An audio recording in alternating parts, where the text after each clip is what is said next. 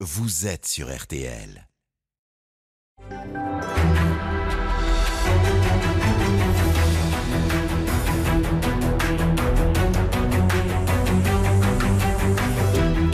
Jury RTL Le Figaro LCI. Invité aujourd'hui, Louis Alliot, porte-parole de Marine Le Pen, maire de Perpignan. Le débat est dirigé par Benjamin Sportouche. Bonjour à tous et bienvenue dans le grand studio de RTL et merci pour votre fidélité. Bonjour Louis Alliot. Bonjour. Merci d'être avec nous aujourd'hui pour ce grand jury. À mes côtés pour vous interroger, Marion Mouk du Figaro. Bonjour Marion. Bonjour. Et Amélie Carouer de TF1 LCI. Bonjour. Alors Louis Alliot, vous êtes numéro 2 du Rassemblement national derrière Jordan Bardella. Marine Le Pen l'a préféré à vous pour assurer l'intérim à la tête du parti. Un parti que vous connaissez pourtant très bien puisque, puisque vous y êtes entré sous Jean-Marie Le Pen. Et puis autre différence notable avec Marine Le Pen, mais aussi Jordan Bardella, vous êtes un élu local. Vous avez été élu maire de Perpignan en juin 2020, ce qui fait de vous le seul maire RN d'une ville de plus de 100 000 habitants. D'ailleurs, pour l'emporter, Louis Alliot, vous avez fait campagne davantage sur l'économie que sur l'immigration. Nous y reviendrons. Est-ce une priorité, l'économie, pour vous, pour cette campagne qui s'annonce, cette campagne présidentielle? Mais on va commencer, bien sûr, par l'actualité et l'épidémie de Covid qui sévit toujours. Regain de contamination, regain d'hospitalisation, inquiétude généralisée. Louis Alliot, les Pays-Bas reconfinent, on l'a appris ce matin, pour la période des fêtes. Le gouvernement, lui, n'en a pas l'intention. Est-ce que vous dites au gouvernement qu'il a raison? Oui, je pense que notre économie euh, ne résisterait pas à notre confinement.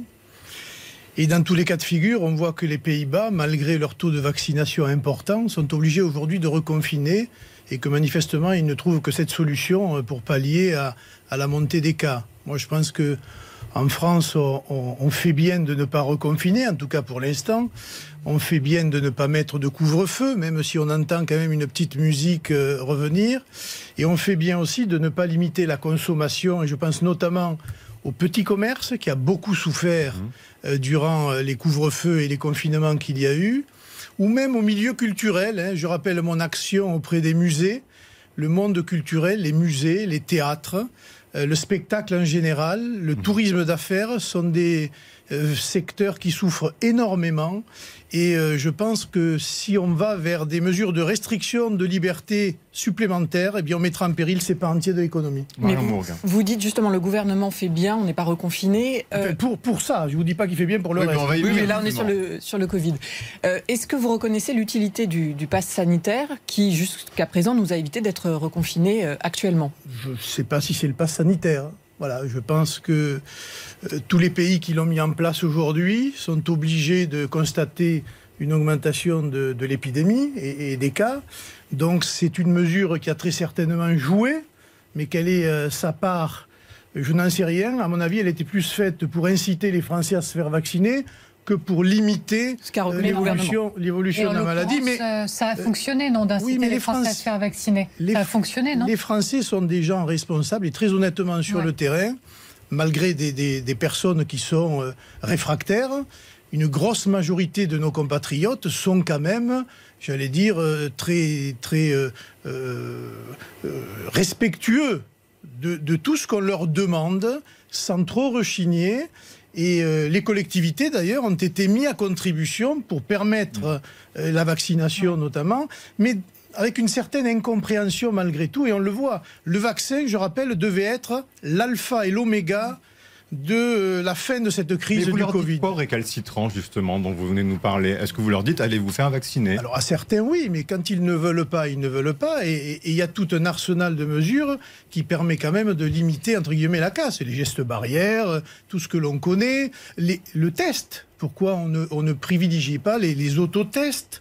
Euh, pourquoi euh, on n'a on, on, pas de renseignements sur d'éventuels traitements, même euh, la recherche sur ces traitements. Je viens d'apprendre, j'ai lu ce matin que Pfizer avait mis en place une, une, un médicament, apparemment une pilule qui est en cours d'homologation. Il y en aura sûrement d'autres, mais, mais je juste... trouve que la France, excusez-moi, mmh. est très en retard par rapport à cela. On est le pays de Pasteur et des vaccins. et on n'a pas été capable d'en produire un. Et on nous a promis un Sanofi qu'on ne voit toujours pas arriver. Donc toutes ces questions, les Français se demandent le pourquoi du comment et ils n'ont pas de réponse et donc ils subissent comme nous tous. Mais justement sur les gens qui ne veulent pas se faire vacciner ou qui n'ont pas l'information, est-ce qu'à Perpignan vous organisez un système pour aller auprès des personnes âgées, pour aller chercher ceux qui ne sont pas vaccinés? Alors on est en train d'y réfléchir parce que on n'avait pas ces données là. Nous on a mis en place un centre de vaccination euh, massif en quelque sorte. Hein. On avait un lieu qui était tout à fait dédié à cela et ça a bien fonctionné. Mais on s'aperçoit qu'il y a des personnes âgées, apparemment dans un nombre non négligeable, qui n'ont pas accès à l'information. Et vous allez les chercher alors jusqu'à présent, on n'y allait pas. C'est l'ARS qui est maître de tout ça. Hein. C'est le préfet, l'ARS. de la santé. Hein. Et, et, les mairies sont au soutien en mettant à disposition des lieux, des moyens, etc. Donc peut-être que maintenant, effectivement, il faut se concentrer sur cette part des personnes âgées ou des personnes d'ailleurs faibles. Euh, qui ne sont pas nécessairement âgés, mais qui ont des comorbidités et, dont on ne connaît pas d'ailleurs euh, exactement la, situation. Et on va essayer de mettre en place un système. Mais, mais sur le fond, j'en dis un mot parce que c'est très important. J'ai reçu la semaine dernière des soignants des soignants de l'hôpital. Hmm. Il n'y en avait pas que. Mais... Mais ces soignants de l'hôpital ne veulent pas se faire vacciner. C'est des gens qui ont 20, 25 ans de carrière, qui n'ont jamais eu de problème, qu'on a applaudi à la première vague de virus et qui aujourd'hui, attendez, Mais sont dehors, en fait, on va, dehors, on va prendre le sans temps, revenu. On va prendre le temps de s'arrêter vraiment précisément sur euh, le personnel hospitalier, c'est très important. Très vous, important. Avez, vous avez raison. Mais le pass vaccinal, parlons-en, puisque c'est quand même le projet qui est sur la table annoncé pour la rentrée par le gouvernement, 5 janvier. Quand on connaît votre position sur le pass sanitaire, on imagine que vous allez ferrailler euh, farouchement contre un tel projet Farouchement, euh, voilà, on dit les choses. Après, farouchement, vous savez, il y a un Parlement, le Parlement vote la loi et et on l'applique. Et celles et ceux qui ne voudront pas se faire vacciner continueront à ne pas vouloir se faire vacciner. Mais vous allez appeler à manifester contre ce bas vaccinal Moi, je ne pense pas que les manifestations règlent quoi que ce soit. Je l'ai toujours dit, pas plus là que pour le reste. Mhm. Je pense que ce sont les élections qui font changer la politique. Et ce sont les urnes qui commandent. Et on a une élection présidentielle. Et ça va être l'occasion précisément de parler de tout cela de la manière dont a été géré le, Covid depuis le mmh. départ. Mmh. Et puis, ce sera, j'espère, ce grand débat national que les Français attendent. Je ne comprends pas en quoi ce, passe vaccinal vous gêne. 70% des personnes qui sont actuellement en réanimation sont non vaccinées. Elles prennent parfois la place de personnes qui auraient pu être opérées. Euh, hospitalisées pour d'autres pathologies. Moi, je suis vacciné, donc j'ai pas de problème avec ça. Mmh. Mais il y a des compatriotes, on ne va pas les exclure et les mettre au banc de la société. Moi, je ne vous parle pas des antivax, etc., euh, qui, qui, manifestent. Euh, voilà. Mais ça fait partie de, de nos compatriotes. Ils font partie de notre peuple et ils ont le droit de, s'exprimer. est en train de se faire entre les vaccinés qui se disent, mais les non-vaccinés, eh bien, sont en train de nous embêter, pour ne pas dire autre chose. Que ça fait beaucoup de fractures au sein de la société.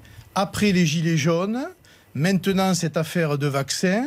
Je pense qu'il faut faire de la pédagogie, il faut faire de l'information, il faut rassurer, il faut aussi dénoncer quand il y a des choses, notamment sur la vaccination des enfants, qui quand même inquiètent aujourd'hui beaucoup. Et puis rappeler une chose qui inquiète beaucoup, même les gens vaccinés comme moi, vous êtes vacciné, mais vous êtes contagieux au même titre que quelqu'un qui ne l'est pas. Point.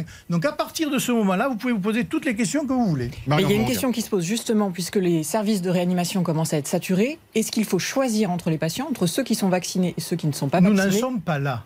Ça commence. Certains élus commencent à y être confrontés. Bah, Est-ce que vous dites qu'il faut, il faut faire une distinction? Est-ce que comment on fait On ne peut pas faire porter sur, à mon avis, une toute petite partie de la population, toute petite partie, qui quelquefois même, vous avez les, les, anti-vax, entre guillemets, volontaires, puis vous avez tous ceux dont on a parlé tout à l'heure, qu'il faut aller chercher chez eux pour leur proposer la vaccination. Mais les anti-vax volontaires. Mais, non, non, mais vous ne pouvez pas faire porter sur ces gens-là mhm. les, les dysfonctionnements des hôpitaux et notamment la fermeture des lits l'année dernière. L'année dernière. Juste une question sur ce point. On a tous reçu, nous, des professionnels de santé, des chefs de services de réanimation qui nous disaient bah, moi, je demande à ce qu'on aille plus loin sur la vaccination, justement parce que je suis à bout et que parce que des personnes ne sont pas vaccinées, moi, je viens d'en faire en tant que chef de service réanimation depuis maintenant deux ans, par exemple. Je ne remets pas en cause cela, mais vous savez, les spécialistes de, de la vaccination, depuis cette crise du Covid, moi, ça m'a pris une chose de prendre un peu de distance avec le milieu médical en général. C'est assez grave ce que je vous dis, hein. mais dès la première euh, euh, vague de Covid, quand on a confiné au mois de mars, on a entendu sur les plateaux des gens qui disaient tout et l'inverse de tout. Vous ne les croyez plus, Louis Alliot? Si, enfin, je veux dire, moi je suis le maire, donc je suis responsable de l'intérêt général, on me demande de me faire vacciner, je me suis fait vacciner parce que je pense que c'est important que le premier magistrat de la ville le fasse pour inciter les autres, etc. Là, là mais, Mais- on parle d'épuisement du personnel. l'épuisement, il ne faut pas croire que ce n'est que le Covid. Avant le Covid, euh, euh, j'avais reçu, parce que je m'en occupais aussi, les hôpitaux avaient des problèmes de, euh, structurels et organisationnels absolument incroyables. C'était valable pour le personnel soignant, les infirmières, pour les médecins, manque de médecins aux urgences, les respirateurs. Enfin, je veux dire, pour vous donner un exemple, je pense que l'histoire des masques a fait beaucoup de mal. Quand on a dit aux gens, les masques ne servent à rien, surtout les mettez pas parce qu'il n'y en avait pas, et que maintenant, quand vous ne le mettez pas, vous risquez 135 euros. Ben, Laissez-moi vous dire, hein, les, les gens se disent bon, on nous prend quand même quelquefois pour des imbéciles, et la parole, malheureusement médicale, n'est pas toujours une parole d'évangile. si Mais aujourd'hui, cette parole médicale, elle dit voilà, on n'a pas des hôpitaux extensibles, on a un personnel soignant qui n'est pas mettons des suffisamment moyens nombreux. dans les hôpitaux. Oui, mais là, vous ne pouvez pas inventer les soignants, euh, Louis Alliot. Non, mais Donc, on- est-ce que la vaccination, Ah, justement, surtout- ne doit pas être rendue obligatoire surtout- Quand vous les suspendez. des.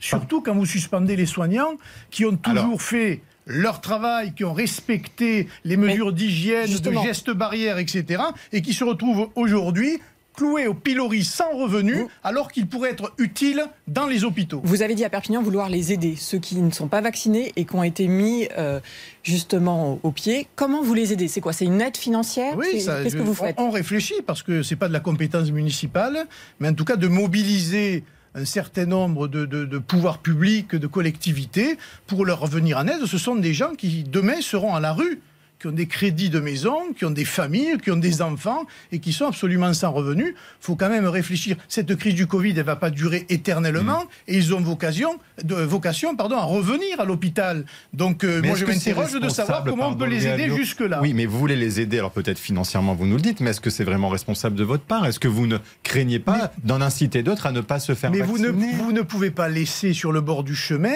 des gens que vous avez applaudis au moment où c'était le plus dangereux, où il n'y avait pas de masque, où il n'y avait pas de respirateur, pas de gel hydroalcoolique, etc. Et puis aujourd'hui, on leur dit bon, vous avez bien fait votre travail au moment où c'est dangereux, mais maintenant Mais où ça allait un peu moins, dehors. ne C'est s'agit pas, pas, de dire ça, il s'agit Ah, de si, leur dire. si, bah. Est-ce qu'il ne s'agit pas de leur dire aujourd'hui il y a une possibilité de vaccination Mais dans ne- votre intérêt et celui des malades, Mais il faut ils le ne faire. veulent pas. Alors il y a des tests.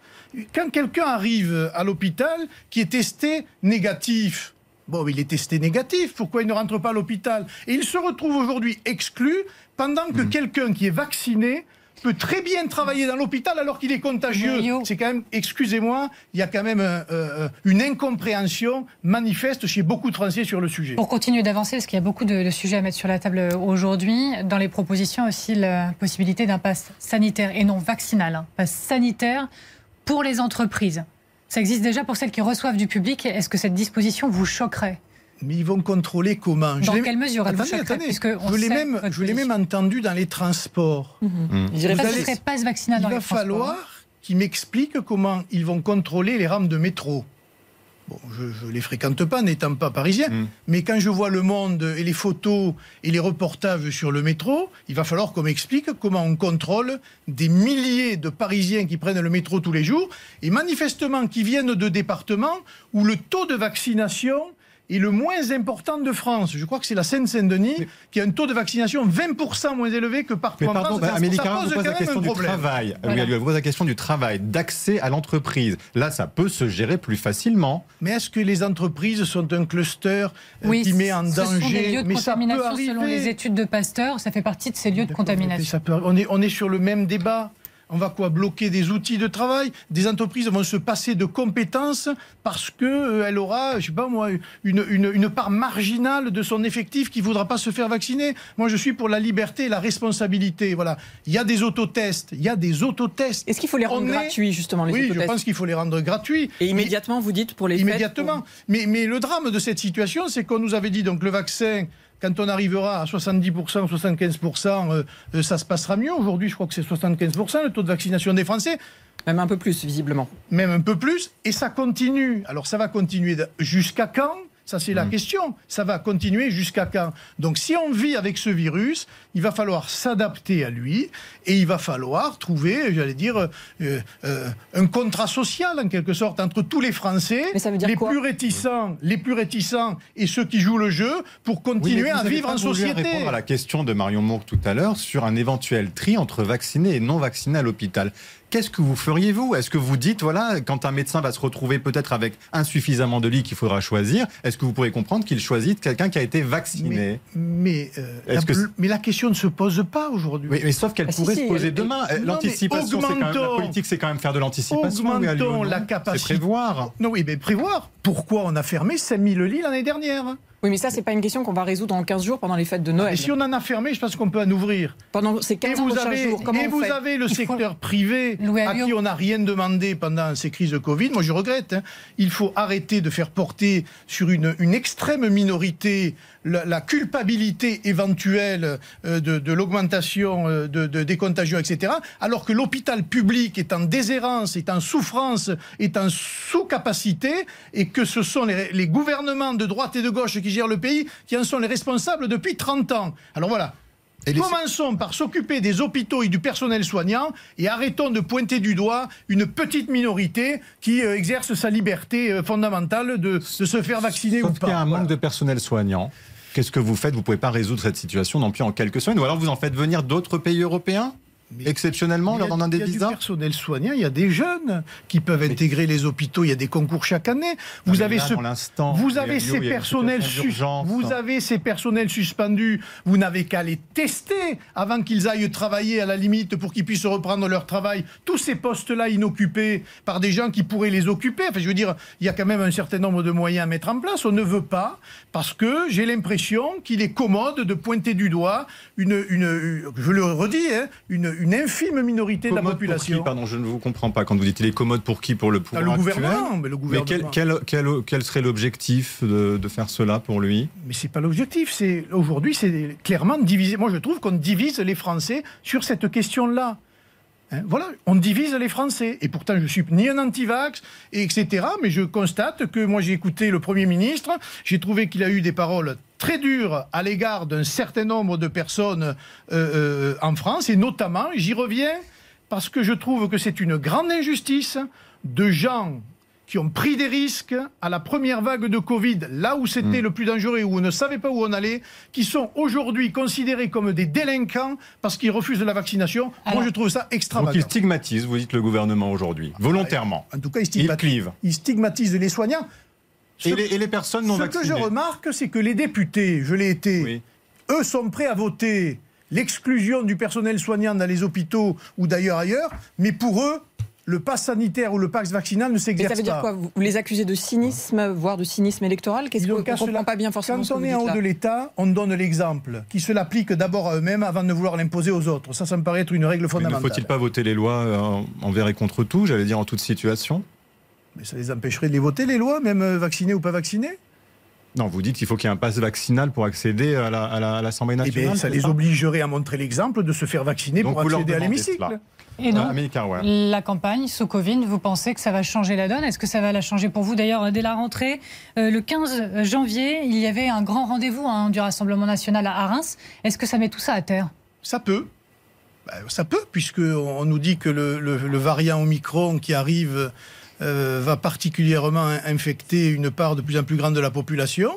On ne sait pas, euh, au début janvier, les mesures qui seront prises par le gouvernement, mais ça pourrait peut-être effectivement euh, euh, annuler notre rassemblement de reste. Je n'en sais rien. Des membres de votre parti, peut-être vous d'ailleurs, dire que tout ça sert politiquement le président de la République, notamment au cœur de la campagne présidentielle. Est-ce que vous le dites? Est-ce que vous le pensez Mais est-ce que vous le dites surtout Mais moi, je pense que ça leur permet d'être systématiquement devant le devant de la scène sur un sujet particulièrement sensible et avec une part non négligeable de la population particulièrement craintive. Et je pense qu'on a sous-estimé le poids de l'appréhension du Covid dans le vote, par exemple, des régionales et des Et départementales. vous le craignez, puisque l'abstention, Oui, elle a été forte sûr. pour vous, surtout. Vous seriez les premières victimes si les gens ne Oui, se déplacent pas. On verra. Mais c'est pour ça que je vous dis que c'est de la pédagogie, de l'information. Il faut rassurer les gens. Mais ça a une influence sur le vote euh, non négligeable qu'on n'a pas mesuré. Mais on le voit. Et hein. moi, j'ai donné tout à l'heure en coulisses à, vos, à, vos, euh, à certains de, vos amis des, des statistiques. Chez nous, par exemple, les chiffres dans les musées sont mhm. catastrophiques les chiffres de théâtre, de fréquentation des théâtres sont catastrophiques, et, etc. Donc il y a quand même une part de la population qui ne sort plus et qui ne fréquente plus des lieux habituels notamment de culture vous dites, et de même de bureaux de vote. Vous dites, vous essayez d'entendre que le gouvernement instrumentalise cette pandémie à des fins politiques, c'est ça que je instrumentalise rien du tout. Il est aujourd'hui sur le devant de la scène pour gérer comme il le peut, mais on le voit quand même la plupart du temps très maladroitement en disant quand même tout et le contraire de tout. Je rappellerai que M. Macron et d'autres ont quand même dit que jamais il n'y aurait de passe vaccinal en France. Il y a quoi? Je ne sais pas, il y a, trois ou quatre mois. Aujourd'hui, il y a le passe vaccinal.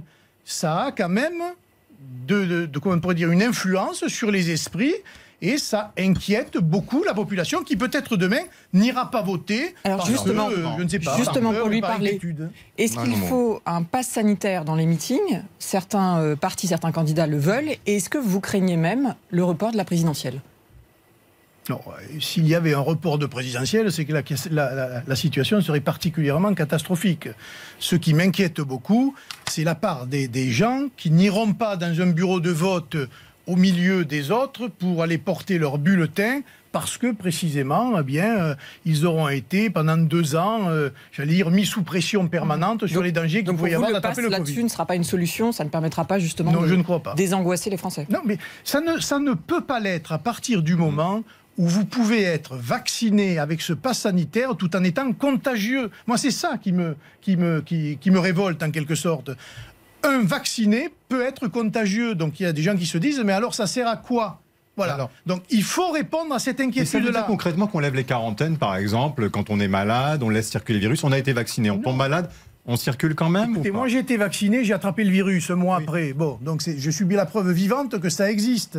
mais ça limite les formes graves, Louis Alliot. Vous, vous, le partagez, ça. Mm. C'est pour ça que c'est important. Ça évite les formes graves. Mm. Et moi je suis pour la pédagogie, pour l'information et pour qu'on aille chercher les personnes vulnérables. Chez, quand je dis chercher, les informer chez elles de la possibilité qu'elles ont de se faire vacciner ou pas, mais de se faire vacciner quand même. Et la vaccination pour les enfants, qu'est-ce que vous en pensez? Moi, j'y suis totalement opposé. Rien ne prouve que les enfants sont, euh, sont plus infectés ou particulièrement infectés par rapport aux adultes. Enfin, c'est pour éviter aussi la contamination. On sait qu'ils peuvent être porteurs du, virus. Oui, d'accord, mais pas plus que les adultes. Oui, mais d'accord, mais façon, les adultes sont plus vaccinés De toute façon, vous ne vaccinerez jamais les 100% de la population. Voilà. Et chez des enfants, je pense qu'on prend des risques euh, euh, inconsidérés que ça ne se justifie pas. Alors, pour le moment, les études montrent pas forcément plus d'effets secondaires pour les enfants. Par ailleurs, les enfants sont peut-être hein. moins en réanimation, Loyau, mais les médecins pointent du doigt aussi pour eux les Covid longs, par exemple. Oui, oui, d'accord, mais euh, c'est tellement vrai que le gouvernement n'est pas allé pour l'instant jusque-là, puisqu'il ne fait qu'aujourd'hui l'inciter mais il ne le rend pas obligatoire. Mm. Parce que là aussi, beaucoup de parents dans les écoles s'interrogent, et, ça, et je pense qu'on risque là encore d'avoir un certain nombre de mécontentements de parents d'élèves qui ne comprendraient pas qu'on vaccine des enfants de 5 ou 6 ans, alors que personne ne le demande et personne ne le souhaite aujourd'hui, à part quelques médecins qui pointent, comme vous le disiez, la capacité des enfants à, euh, bah, être contagieux et à infecter. Bah oui, mais ça pour vous, c'est anodin, ça? Mais, et c'est anodin d'injecter chez des enfants de, 5-6 ans un vaccin ou plusieurs fois une dose? Parce que combien de doses? Ah, au bout de combien de doses on sera euh, euh, à l'abri du, du, virus? Enfin, 5 millions d'enfants ont été vaccinés aux États-Unis, par exemple, et on a évalué le bénéfice-risque à l'avantage du bénéfice. Écoutez, c'est pas ce que disent un certain nombre d'autres médecins. Moi, je regarde tout ça de près, et sur les enfants, il y a beaucoup, on peut dire, d'incertitudes. Et donc, attendons de voir comment ça fonctionne. Mais moi, j'y suis totalement opposé. Marion Mourgue En tant que maire de Perpignan, est-ce que vous décidez que pour le temps périscolaire dont la mairie a la charge, est-ce qu'il faut prendre des mesures? Par exemple, le ministre de l'Éducation euh, réfléchit à un pass qui serait obligatoire pour toutes ces activités périscolaires. Est-ce que... Écoutez, nous, nous, en la matière, on est, euh, j'allais dire, euh, malheureusement prestataire de l'État, en quelque sorte. C'est-à-dire, on nous dit ce qu'il faut faire et on, met à disposition un certain nombre d'équipements pour permettre d'eux. C'était valable pour les masques d'ailleurs. Hein. Et donc, on attend de voir ce que nous dira le, ministre. Mais moi, je n'ai pas le pouvoir en tant que maire d'imposer dans les écoles quoi que ce soit. Et ce que vous dites, il faut décaler la rentrée scolaire? Valérie Pécresse l'a demandé. D'autres pays européens le font, comme le Portugal. Est-ce que ça peut être une solution pour éviter tous ces brassages de, de population qu'il y aura eu à Noël, que ça euh, entraîne une contamination supérieure à la rentrée Écoutez, en tout cas pour l'instant, euh, je suis allé moi dans les classes la semaine dernière, puisque c'était les, mmh. les fêtes de Noël. Il y avait quelques cas, pas très nombreux. Les enfants portaient le masque.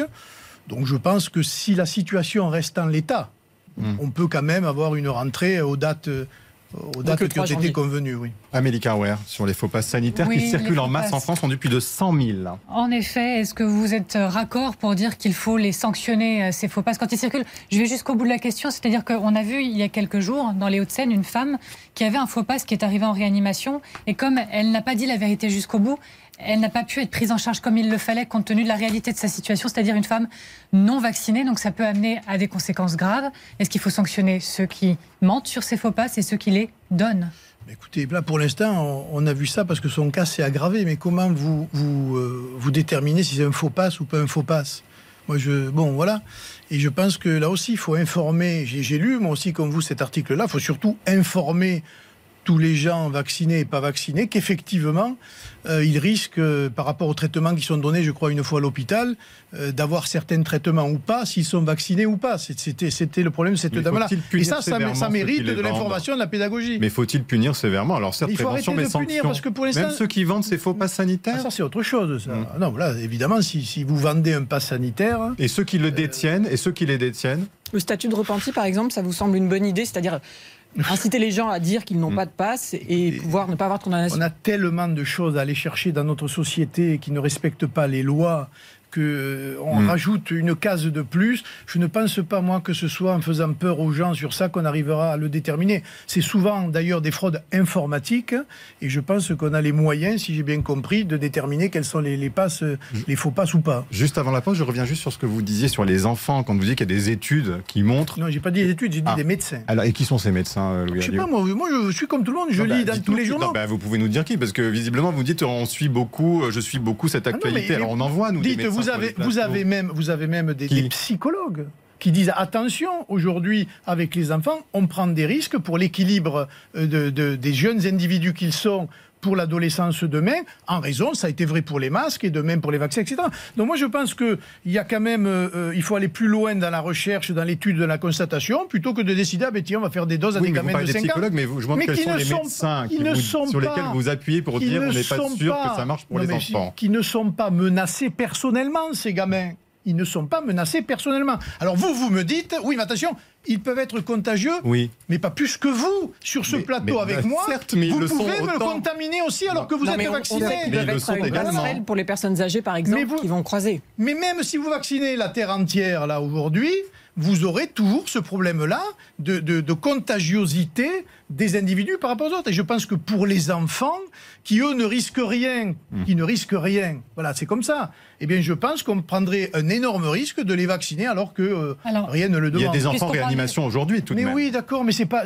C'est pas la majorité quand même. Non, mais il y en a plus qu'avant, il y a des Covid longs. Mais juste sur les enfants, Jean-Michel Blanquer euh, déclare là, à l'instant qu'il n'est pas question pour lui, pour le moment, de repousser la rentrée scolaire. Vous disiez en effet qu'il était plutôt important de garder les classes ouvertes. Est-ce que on n'est pas dans la distribution de bons points ou de mauvais points, mais est-ce que vous dites que là le gouvernement fait ce qu'il faut en garantissant le plus possible Mais ça y arrive de faire ce qu'il faut. Non, honnêtement, c'est pas facile à gérer cette crise, hein. mmh. mais il faut faire attention de ne pas se contredire euh, sur des échéances très courtes. Voilà, moi j'ai vu euh, un médecin, je vais pas le citer, mais euh, la, semaine dernière qui dit attention, on arrive au pic, ça va, on va passer des fêtes tranquilles, et le même médecin une semaine après qui fait un tweet en disant attention, la vague va être importante, etc. Bon, même les médecins devraient s'appliquer, je pense, un devoir de, de réserve et ne pas faire de, de prédictions hasardeuses parce que ça inquiète beaucoup nos concitoyens. Il faut aussi, en fonction d'une évolution d'une épidémie, non? Oui, d'accord. fait, euh, quand vous dites à quelqu'un vous pouvez y aller et puis qu'une semaine après vous dites oh stop, hmm. eh bien les individus que nous sommes en tant que citoyens sont légitimes à se poser certaines questions. On se retrouve dans quelques instants pour la suite de ce grand jury de Louis Alliot. On parlera bien sûr de la présidentielle. À tout de suite.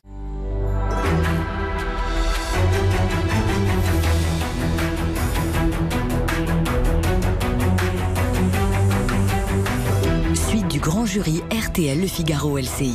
Invité aujourd'hui, Louis Alliot, porte-parole de Marine Le Pen, maire de Perpignan. Le débat est dirigé par Benjamin Sportouche. Avec à mes côtés Amélie Carwer de TF1 LCI et Marion Mourgue du Figaro, donc suite de ce grand jury. Et on a vu qu'il y avait peut-être une nouvelle candidate à la présidentielle, Amélie Carwer. Christiane Taubira, est-ce que vous lui souhaitez la, la bienvenue à Christiane Taubira? Donc plus sérieusement, qu'est-ce que ça vous inspire?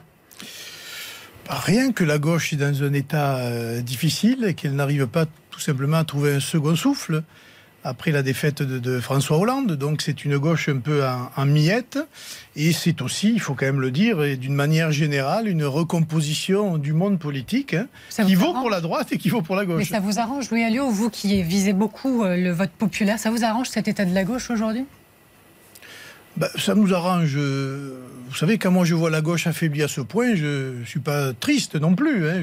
je, suis plutôt même euh, heureux. Mais il faut faire attention aussi à l'effet d'optique de tout ça. Hein. On a vu au régional. Qu'est-ce que vous voulez dire par l'effet d'optique? ben, Qu'on avait euh, déclaré la gauche moribonde dans un certain mm. nombre d'endroits. Hein. et puis finalement, euh, elle s'est plutôt bien tenue, en tout cas au niveau des élections locales. Et donc, je pense qu'il faut regarder ça avec une certaine distance. Et elle existe, elle est divisée, mais euh, cette division, elle peut ne pas durer. Et contrairement à la droite en général, et contre la droite en particulier, elle est capable euh, de, se rassembler, en tout cas sur les seconds tours, pour permettre de faire gagner leur champion sans pour autant partager les idées. Ça a été valable dans, tout ce que nous avons pu voir. Euh, au long d'histoire, tout au long d'histoire depuis François Mitterrand. Oui, Alio, qui est votre principal adversaire? Est-ce aujourd'hui, est-ce que c'est Emmanuel Macron ou Eric Zemmour? Non, euh, c'est le système et le, gouvernement en place et le président en place. C'est M. Macron. Mais il n'en demeure pas moins que Éric Zemmour euh, lui facilite la tâche aujourd'hui, qu'on le veuille ou non. Mhm. Parce que dans les enquêtes d'opinion, quand vous avez Éric Zemmour, Marine Le Pen fait jeu égal avec Emmanuel Macron, ou quelquefois même le devance, et quand vous mettez Éric Zemmour, euh, Marine Le Pen baisse évidemment mécaniquement, et ça permet d'abaisser le seuil d'accession au deuxième tour et de permettre à Mme Pécresse d'être compétitive. Ça veut dire qu'il menace aujourd'hui euh, Marine Le Pen très concrètement avec Zemmour. Vous pensez que vous ne pourrez ne pas être au second tour? Avec Marine Le Pen. Non, non, je pense que parce que ça, maintenant la campagne va commencer et on va pouvoir parler. Temps, déjà, Louis Alliot. Non, non, il reste les, les, euh, janvier, février, mars sont quand même des mois très importants pour permettre justement de, de se battre sur le terrain auprès d'un certain nombre de nos concitoyens qui, euh, qui sont partis billes en tête derrière la candidature d'Éric Zemmour et qui se disent aujourd'hui, mais finalement, elle sert à quoi cette candidature? Il dit rien de plus qu'on ne dit. Euh, il inquiète beaucoup plus, par contre. Et en revanche, euh, il enlève une partie de notre électorat. Cette partie de l'électorat, elle risque de nous manquer pour arriver au deuxième tour. Donc il y a quand même beaucoup de nos concitoyens qui ont suivi Zemmour et qui aujourd'hui se posent des questions. Vous dites quoi? Il va trop loin dans ce qu'il dit ou finalement, puisque c'est les électeurs qui, pour l'instant, aimeraient le choisir, disent, bah, finalement, il dit les choses? Oui, enfin, il dit les choses. Euh, parce qu'il dit qu'il dit les choses. Mais quelquefois, il dit je suis le seul à dire. Ça fait juste 30 ans qu'on dit la même chose. Donc, si vous voulez, moi, je suis un peu. Mais vous étiez son ami il n'y a pas longtemps. Il est venu vous mais soutenir au municipal. Là-dessus, vous étiez plutôt d'accord. Vous mais partagiez pas les mêmes. Euh, si je soutenais Éric Zemmour et que je l'ai même invité à Perpignan à venir faire mm. une conférence mm. pour son livre, c'est parce que il était venu à défendre nos positions mm. Hein, pendant qu'on nous traitait de. Enfin, maintenant qu'il est candidat, c'est plus votre ami, pardon. Mais si, je veux dire, moi, j'ai pas de problème avec Grésion. Mais je lui dis simplement, je lui avais dit avant, tu es en train de diviser le camp national et peut-être de faire le jeu du système que tu prétends combattre. Alors certains se disent, bon alors euh, jouons au jeu des différences. Quelle est la différence entre Éric Zemmour et Marine Le Pen en termes de candidature Donc on va prendre un exemple très concret mais qui parle à tout le monde. Vous le savez, la question des prénoms. Votre position, est-ce qu'il faut interdire les prénoms euh, d'origine maghrébine? Non, je veux dire, vous savez, je ne vois pas comment on peut tenir ce genre de discours aujourd'hui. Là, pour le coup, je rejoins Robert Ménard. Et, je le fais parce que je suis maire, évidemment, et j'ai une mm. part de mes concitoyens qui sont d'origine, mais pas que. je veux dire, nos amis les harkis. Alors je sais que euh, par rapport au Harki, il a eu des propos très déplacés et très durs que j'avais remarqué à l'époque. Ont tous des prénoms, hein, en tout cas pour une partie d'entre eux, qui ne posent aucun problème. Et j'ai toujours dit que je préférais, moi, un Harki ancien combattant qui s'appelle Mohamed, plutôt qu'un porteur de valise du FLN qui a trahi la France, l'armée française, et qui a permis un certain nombre d'énormités en Algérie. Voilà, ça c'est ma position. Ça n'a pas l'air d'être la sienne, et je trouve ça dommage. Est-ce qu'il vous choque désormais? Il vous fait peur? Il ferait peur même à Éric Zemmour Ce serait quoi une France Éric Zemmour selon vous? Je sais pas. Ce serait très certainement, euh, je ne sais pas, parce que effectivement, il a, il a déboulé dans cette élection présidentielle en, faisant un, certain nombre de, de, déclarations fracassantes. Mais je ne sais pas au final, parce que il se recentre aussi beaucoup par rapport à, à un certain nombre de sujets. Et hmm. maintenant, j'ai même vu qu'il lui arrive de dire que finalement, entre Madame Pécresse et, Marine Le Pen, il se situerait entre les deux et qu'il serait le seul à pouvoir accueillir. Ce qu'il dit, c'est que ce qu'il a dit dans le passé ne l'engage pas. Pardon il dit que ce qu'il a dit dans le passé ne l'engage pas, ce qu'il a pu écrire ne l'engage pas, ne l'engage plus. Oui, d'accord. Enfin, les gens ne sont pas amnésiques et on voit très bien ce qu'il a dit. En revanche, ce qui m'inquiète beaucoup, je dois le dire, et, c'est pour ça que je suis moins, euh, j'allais dire, euh, tolérant avec, euh, avec lui que je ne l'étais jusqu'à présent, c'est quand il a dit quand même l'autre soir, vous vous rendez compte, si je n'ai pas mes signatures, Marine Le Pen fera 25% et Mme Pécresse ne sera pas au second tour. Mais ça veut dire quoi sur le fond?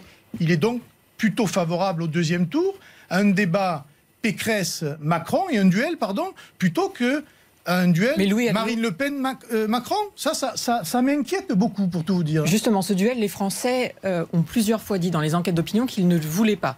Ils ne voulaient pas revoir Emmanuel Macron face à Marine Le Pen. Est-ce que vous ne craignez pas, avec Éric Zemmour et avec d'autres candidats, être aussi victime de cette vague du dégagisme qui a frappé en 2017 et qui continue visiblement de, de courir. Ça, c'est notre responsabilité de parti politique et de responsables politiques de rassurer les Français et de prouver que nous sommes capables de diriger le pays. C'est la responsabilité de Marine et je trouve qu'elle fait une très belle présidentielle en ce début de présidentielle précisément de crédibilisation de son discours. Et j'espère que d'ici le mois d'avril, on aura évidemment encore fait des efforts supplémentaires. C'était votre insuffisance au débat de 2017. Les gens n'ont pas jugé Marine Le Pen crédible oui, pour gouverner. Euh, ils n'ont pas jugé Marine Le Pen crédible, mais en fait, ils ont eu 50 politiques de M. Macron et on a eu successivement les gilets jaunes et un certain nombre ah, de mesures que les Français ne veulent plus. C'est peut-être aussi pour ça que vous avez perdu les régionales, non Vous nous parlez du Covid tout à l'heure, comme c'était une source d'abstention. Est-ce que c'est pas aussi parce que vous n'avez pas la crédibilité pour gérer Le problème de fond de la politique française, c'est le fond et c'est la forme. C'est l'emballage et c'est ce qu'il y a dans l'emballage. Monsieur Macron, il avait un très bel emballage. Le fond était catastrophique.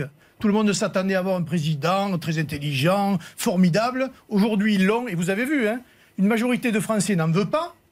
Et dans l'émission dans qu'il a fait sur TF1 euh, il y a deux jours, le taux d'écoute n'était pas terrible. Donc effectivement, je pense qu'il n'y a pas une envie de M. Macron. Ça, c'est sûr. 3 800 000 téléspectateurs. Et donc, je reviens à mon débat de fond. Il faut que les Français écoutent le discours des politiques sur le fond, les idées, le programme, ce sur quoi ils s'engagent, plutôt que l'image et le paraître. Parce que depuis qu'ils votent pour le paraître, eh bien, on a la politique euh, qui est celle de la France aujourd'hui et qui est catastrophique. Enfin, ils écoutent euh, Éric Zemmour, visiblement, puisqu'il est à près de 15%. Justement, vous parliez des parrainages. S'il n'a pas ces parrainages, est-ce que vous trouveriez ça normal? Lui dit ce n'est ah pas la démocratie. Les parrainages, vous savez, moi j'ai été euh, en 2012, j'ai plaidé devant le Conseil constitutionnel en tant qu'avocat pour que on modifie euh, cette, cette loi parce que je la trouve inique.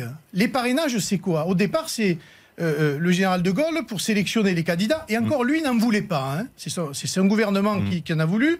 C'était pour écarter les candidats farfelus farfelu. Donc Éric Zemmour n'est pas farfelu. Non, Éric Zemmour n'est pas farfelu. Mais est-ce que vous, iriez jusqu'à l'aider? Est-ce que vous iriez jusqu'à l'aider pour avoir ses parrainages ou pas? Déjà, on va s'occuper des nôtres. C'est pas facile, c'est ça? Exactement. Vous n'êtes pas sûr Avant d'aller s'occuper de ceux des autres. Laissez-moi vous dire pourquoi? Vous n'êtes pas sûr d'y arriver vous-même? Ça, c'est des questions, il ne faut pas en parler parce que c'est sensible.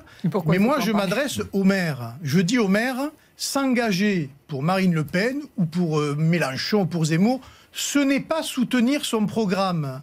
C'est permettre à un candidat qui représente une part non négligeable de l'opinion de pouvoir se présenter à l'élection. Tout le reste, parce que ça existe, hein, ce ne sont que des chantages. Moi, je connais des maires qui ont le chantage de leur patron d'agglo, qui ont le chantage de leur patron de département, qui ont le chantage de la région aux subventions. Hmm. Ça, c'est inadmissible. Et moi, ce que je demande là aujourd'hui, c'est que l'association des régions de France, l'association des départements et l'association des communautés urbaines fassent une déclaration comme quoi les maires sont libres de parrainer qui ils veulent et qu'en aucun cas ils ne pourraient subir demain le chantage ou euh, les, les- des, des décisions qui sont contraires à ce le que cas les majorités pensent. Pardon, c'est le cas aujourd'hui. Ils sont soumis à des chantages, Bien à des pressions de bien qui sûr. Mais, moi, de qui au Conseil constitutionnel, j'avais amené un certain nombre d'exemples pour montrer pourquoi les maires subissent un chantage. Parce que si vous, si vous signez pour Marine Le Pen ou quand vous êtes dans une communauté d'agglo pour Mélenchon, eh bien vous avez les exécutifs locaux qui vous donnent plus de subventions, tout simplement. Et quand vous êtes une collectivité, vous avez besoin de subventions pour faire une salle des fêtes, pour faire une Mm. piscine, pour faire vivre des associations.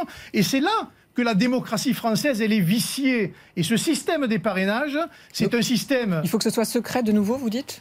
Moi, j'aurais préféré qu'il soit secret. Mais si on le garde public, il faut que vraiment l'ensemble des élus jouent le jeu et s'engagent à ne pas avoir de mesures de rétorsion à l'égard de celles et ceux qui signeraient pour des candidats. Vous vous rendez compte que Madame, Hidalgo, attendez, Madame Hidalgo, elle fait 3% dans les sondages. Elle a dit l'autre jour à la télévision, moi, de toute façon, j'ai déjà mes, mes parrainages. Et nous, alors que notre candidate est au deuxième tour, qu'elle a été au deuxième tour la dernière fois, on est en train aujourd'hui de battre la campagne. Tous nos militants sont sur les routes pour aller chercher des parrainages de maire pour pouvoir se Louis présenter à l'élection. Pardon, est-ce que vous êtes dans de la, de la com pour dramatiser un peu l'enjeu, pour essayer de pousser un maximum de personnes à vous donner vos signatures, mais finalement, vous savez que vous les aurez Ou est-ce qu'aujourd'hui, vous vous, ne êtes en, pouvez pas est-ce de les qu'aujourd'hui, savoir. Mm. vous êtes en réelle difficulté quant à ces Vous ne pouvez pas le savoir, c'est bien le problème. Vous ne le saurez qu'au dernier moment parce qu'en plus ils ont aggravé la loi puisque les maires doivent les envoyer eux directement. Avant vous preniez le parrainage chez le maire et vous le portiez au Conseil constitutionnel. Maintenant c'est eux qui l'envoient. Ils ont ils ont ils ont euh, rendu encore plus difficile cet exercice des parrainages. Et moi je pense que c'est contraire tout On va revenir, revenons, à la démocratie. revenons sur les alliances possibles ou pas de Marine Le Pen, Marion Mourgue. Oui, c'est une des questions qui se pose si elle arrivait au pouvoir. Demain, avec qui euh, vous pourriez gouverner? Puisqu'elle a évoqué un gouvernement d'union nationale, ça veut dire que vous allez jusqu'aux Républicains, vous allez plus largement, c'est Éric Zemmour, c'est qui? On va chez tous ceux qui veulent partager un contrat de gouvernement sur des positions claires en matière d'immigration, en matière de récupération de notre souveraineté à l'échelle de l'Europe et sur un certain nombre de sujets comme cela. Bah, ils viennent pas chez vous là pour l'instant. Oui, Philippe de mais- Villiers, Nicolas Dupont-Aignan, ils viennent de- plus chez vous. d'accord, Mais il y en a d'autres. Enfin, moi, j'ai bâti ma majorité municipale avec des gens qui ne venaient pas du Rassemblement national. Mais je leur ai dit voilà, si je suis maire, voilà quel sera mon programme. Est-ce que vous êtes d'accord ou pas? Beaucoup m'ont dit on y va. Et ils sont aujourd'hui dans ma majorité. Je les salue d'ailleurs et les félicite pour leur travail. Mais- Et ça se passe, j'allais dire, plutôt bien. Eh bien, il faut faire à l'échelle de la France, dans ce grand rassemblement de ceux qui veulent transformer la France, quel qu'il soit et d'où qu'ils viennent. Alors Louis Voilà. Alliot, vous savez que parfois on a besoin de visualiser les choses. Ce serait quoi un gouvernement euh, Marine Le Pen. Aujourd'hui, ça pourrait être qui? Par exemple, vous pensez à Éric Ciotti quand, euh, quand vous y réfléchissez À qui pourquoi pas, Éric Ciotti, oui, pourquoi pas? Mais très certainement, vous en avez d'autres euh, euh, qui, qui pourraient très bien euh, convenir pour faire euh, des Mais ministres. justement des- qui? Parce que parfois on les cherche un peu. Oui, c'est la question récurrente avec qui vous pourriez gouverner. euh, Mais est-ce que vous savez demain, vous, avec qui Mme Pécresse va gouverner? Ah bah, Elle a affiché son équipe de France, c'est comme ça qu'elle l'appelle, en donnant quand même quelques pistes sur Voilà, le donc sujet. ce sont les mêmes qu'on a déjà vus il y a 20 ans, à peu près, puisqu'elle était elle-même ministre il y a 20 ans. Donc faut arrêter, voilà. Mais en même temps, elle, elle grignote des voix au Rassemblement Oui, national. mais donc elle, mais c'est le début. euh, c'est le début. électorat. Moi, c'est le début. Je pense que plus on va l'entendre parler et plus elle va défendre ses idées et plus euh, une part non négligeable de son électorat ne la suivra pas. Aujourd'hui, ça, ça elle fait pourrait se qualifier pour le second tour. Donc ça peut aussi vous empêcher de Mais vous on est, priver de second tour. on est dans une compétition. Vous savez, moi j'ai fait du sport toute ma vie. C'est normal. Quand vous rentrez sur un terrain, vous n'y allez pas en étant sûr de gagner. Et quelquefois, vous y allez même, euh, j'allais dire, en, en prenant des coups, etc. Mais ça fait partie du jeu. Et la politique, c'est un peu comme le sport. C'est une compétition. Il ne faut pas avoir peur. Et bien, dans les sondages, d'être, euh, j'allais dire, euh, avec Madame Pécresse, à savoir qui sera deuxième ou pas. Peu importe. L'essentiel, c'est de faire ce que nous avons à faire pour être au deuxième tour. Est-ce que pour être, est-ce que vous aujourd'hui vous tendez la main à nouveau à Nicolas Dupont-Aignan? Par exemple Parce qu'on sait qu'il aura peut-être des difficultés à avoir ses parrainages. Qu'est-ce que vous lui dites là? Nicolas, À Nicolas Dupont-Aignan, à des gens comme M. Lassalle. Dont à M. Lassalle? Oui, mais M. Lassalle que j'ai fréquenté à l'Assemblée nationale, qui est un Pyrénéen comme moi, et quelqu'un qui a des valeurs, qui défend un terroir, qui défend des traditions. Et même s'il y a des sujets qui nous éloignent, il y a beaucoup de sujets qui nous rassemblent. Il a, il a des partisans, moi j'en connais. Hein. Euh, dans ma propre famille, il y a des gens qui sont plutôt tentés par le vote Lassalle. Ça peut paraître assez surprenant, mais dans les Pyrénées, en tout cas, ça compte. Eh bien, c'est cet agglomérat de personnalités différentes qui, sur vous un contrat de gouvernement... Vous, vous, lui avez parlé avec Non, je ne l'ai pas proposé, je ne l'ai pas rencontré. Mais vous lui lancez un appel aujourd'hui ben, S'il veut, oui, voilà. Moi, je dis à Jean Lassalle qu'il serait le bienvenu de, de, soutenir notre, notre candidature et notre candidate, parce que sur le programme de sauvetage de la ruralité, sur l'agriculture, sur l'économie de montagne, sur le tourisme, il a dit des choses très intéressantes. Et euh, voilà, c'est maintenant qu'il faut faire, je pense, le, le grand pas du rassemblement pour euh, incarner euh, l'alternative en France. Mais vous êtes inquiet parce que là, on est quand même à un petit moment de l'émission, mais entre le Covid et vous savez que si abstention et crainte d'aller aux urnes, vous pouvez en souffrir en premier lieu. Euh, il y a un étau électoral entre Éric Zemmour et vous évaluez même le risque Valérie Pécresse maintenant. Vous êtes très sérieusement inquiet de votre capacité à aller ne serait-ce qu'au second tour aujourd'hui Je ne suis pas inquiet, je, je, me bats, je suis sur le terrain et on va faire la campagne. C'est fait pour ça une campagne électorale. Vous n'y allez pas en vous disant je suis inquiet, oh là là, qu'est-ce que je suis inquiet? Non, voilà, il y a des concurrents, il y a des concurrents sérieux, hmm. il y a des concurrents aujourd'hui qui sont sur notre route et qui n'étaient pas hier. Eh bien, il faut traiter cette situation et mettre tout notre appareil, tous nos militants, tous nos sympathisants et nos soutiens, eh bien, euh, sur le terrain pour aller reconquérir tout simplement un électorat majoritaire, parce que je pense que notre électorat, il est majoritaire. Nos idées sont majoritaires en France. Question express. Le grand jury. Question express. Louis Alliot, pour ou contre la retraite à 62 ans? Je suis pour, moi, les 40 annuités. Et pour les 60 ans, vous êtes pour ou pas? Ben, Si vous avez 40 annuités, oui. Donc on, pourra partir à 60 ans à la retraite. Si vous avez 40 annuités. Oui, mais on a Ça fait combien de personnes, pardon, en France? Ça ne sait rien, mais. Euh, ah bah oui, ça. Oui, non, mais c'est la règle. C'est la règle. Voilà, moi. Oui, mais moi, je suis pas. Euh, j'ai pas vous savez que Vous savez que c'est assez contesté dans le programme de Marine Le Pen. Même euh, Robert Ménard dit que c'est une proposition moi, hors sol. J'ai pas vocation à être ministre des Finances, pas plus que Robert Ménard d'ailleurs. Et je fais confiance aux gens qui travaillent avec Marine et qui sont des spécialistes de l'économie et qui disent que c'est parfaitement, d'abord, quantifiable et que c'est parfaitement. Vous n'avez pas l'air totalement convaincu. Ah si, moi ça a ah toujours été 40 années. Parce qu'il y a des métiers. 60 ans, non. Il y a des, mais c'est pareil. Il y a des bah métiers, il y a des métiers qui nécessitent hmm. qu'au bout de 40 ans, on puisse prendre la retraite. Et il y a des métiers qui nécessitent qu'on puisse aller au-delà. Eh bien, il faut aussi tenir compte de la pénibilité du travail. Pour ou contre le changement de nom de famille facilité? Ça ne me choque pas en soi, parce que... Ce qui vient d'être proposé par le garde des Sceaux. Ça ne me choque pas. D'accord. Pour ou contre l'allongement de l'accès à l'IVG de 12 à 14 semaines? C'est un sujet compliqué. J'ai vu qu'il y avait eu beaucoup de débats et je pense qu'on était, on avait une loi qui était déjà suffisamment, euh, euh, on va dire, calibrée. Et donc, je m'en tiendrai à la loi qui était celle d'avant.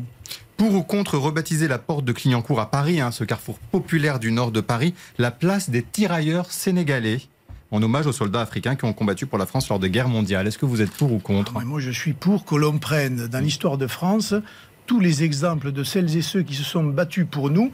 Et les tirailleurs sénégalais sont un grand régiment de l'armée française coloniale mhm. qui a eu ses heures de gloire. Et je suis tout à fait euh, favorable à cela. Et d'ailleurs, à, Perpignan, j'ai quelques, quelques noms comme ça à mettre en avant de gens euh, qui étaient tout à fait des, patriotes, et, mais euh, j'allais dire qui venaient d'horizons éloignés.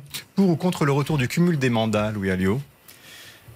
Je suis partagé à titre personnel, je suis contre, mais je vois bien que ça pose un, certain nombre de, problèmes euh, dans les, dans les départements et même à l'Assemblée mmh. nationale. Donc je pense qu'il faudrait regarder en fonction de la taille de la ville. Moi, je m'imagine mal, avec une ville de, de 120 000 habitants, en plus cumuler un poste de parlementaire.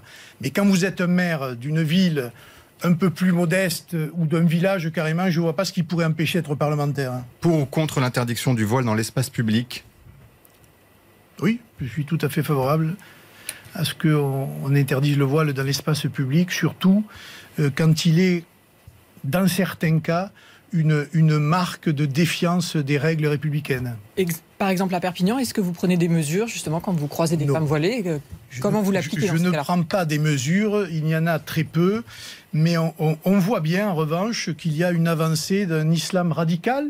Mais euh, dans votre ville, je travaille dans nos villes. Dans votre ville, comme partout, il y a un islam radical. Mais je constate qu'il y a une part non négligeable de Français issus de l'immigration et notamment de la communauté euh, euh, musulmane qui contestent cela et qui de plus en plus prend la parole pour dire qu'elle n'en veut pas.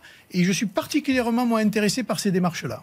Vous êtes d'accord pardon, avec le postulat d'Éric Zemmour sur l'assimilation, euh, ses dernières positions, notamment au meeting de Villepinte que vous avez certainement regardé Moi, je n'ai pas attendu Éric Zemmour sur l'assimilation. Je veux dire, on a toujours été, nous, des assimilationnistes.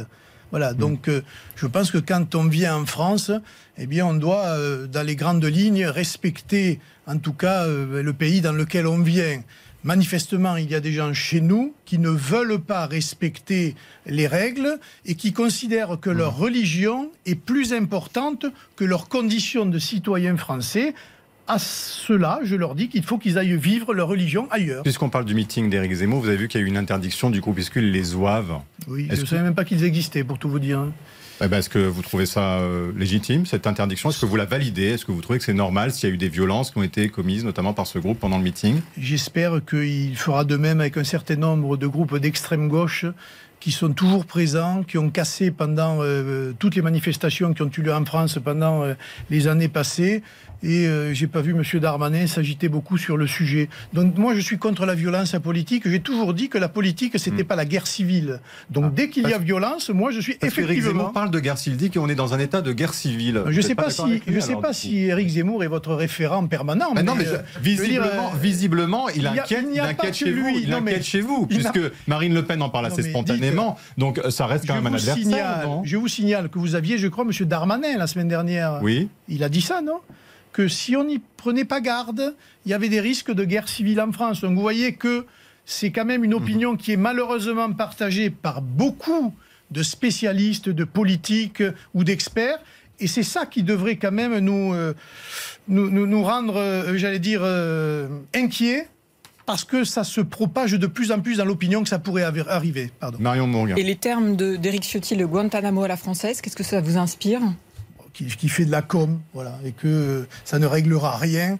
Il aurait mieux fallu que quand la droite était au pouvoir, eh bien, elle applique le programme sur lequel elle avait été élue code de la, nationalité, renforcement de la police, renforcement de la défense nationale, etc. Ce qu'ils n'ont pas fait. C'est d'ailleurs pour ça qu'ils ont perdu l'élection présidentielle. Qu'est-ce que vous feriez, Louis Alliot? Je ne sais pas d'ailleurs, est-ce que vous seriez euh, prêt à être Premier ministre de Marine Le Pen? Est-ce que vous parliez, on parlait tout à l'heure de, de gouvernement. Est-ce que dans quelle place, quelle place vous voyez vous? Pour l'instant, je suis honnêtement maire de Perpignan, j'ai beaucoup à faire, mais je ne sais pas, je ne me pose pas cette question pour l'instant. Et, pas on est à 4 mois quand même de l'élection. Hein. Oui. Pas de discussion à ce sujet-là entre vous?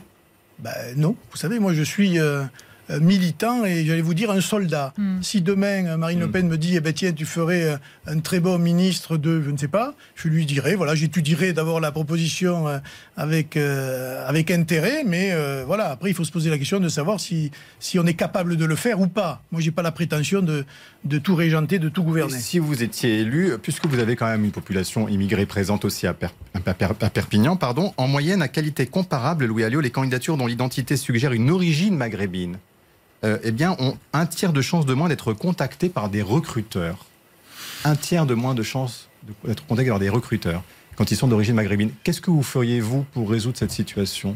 Ben, il faut assimiler les populations et desserrer cette, cette pression. Non, mais là, c'est à poste égal, c'est-à-dire elles viennent, elles postulent. Oui, mais ça n'arrive pas. Moi, je veux dire, moi, dans, la mairie, euh, j'allais dire, j'ai évidemment un certain nombre d'employés euh, de qualité. mais dans le privé. Qui sont de diverses Mais il y en a dans le privé aussi. Non, mais là, c'est une étude du ministère du Travail. Vous n'y croyez pas Je vous dis, c'est un tiers de chances de Quand vous tombez sur un cas de discrimination effective, oui, c'est pas normal. D'ailleurs, c'est sanctionné par la loi. Mais encore une fois, là, on reste sur. Euh, sur une information qui doit, qui doit arriver, mais qui ne doit pas être la règle quand même. Bon. Écoutez, en tous les cas, c'est une étude. Une question de Marion Mourgue. Marine Le Pen a laissé entendre que ce serait sa dernière campagne présidentielle. Qu'est-ce qu'il arrive si elle perd? Est-ce que le Rassemblement national peut perdurer sans un Le Pen euh, aux commandes? Bah, Écoutez, le, Rassemblement national, il est, euh, il est une structure qui s'appuie sur des idées. Effectivement, euh, le nom Le Pen était euh, particulièrement important du temps du père et toujours mmh. particulièrement important avec Marine. Mais je pense que les Français euh, voit aussi le Rassemblement national comme un, comme un outil de résistance et une alternative politique. Donc je pense que oui, il résisterait à de Marine Le Pen. Je ne sais rien. Ah, vous savez, bon, donc on verra. Merci Louis Alliot. Un salut amical en cette fin d'émission à Jean-François Mossery, l'un des techniciens qui rendent possible cette émission. Après 40 ans de maison, il prend sa retraite. Merci à toi Jean-François. Et profite bien de cette retraite. Bonnes vacances à vous, bonnes fêtes. Restez prudents. On se retrouve dès le 2 janvier pour un nouveau grand jury. À très vite.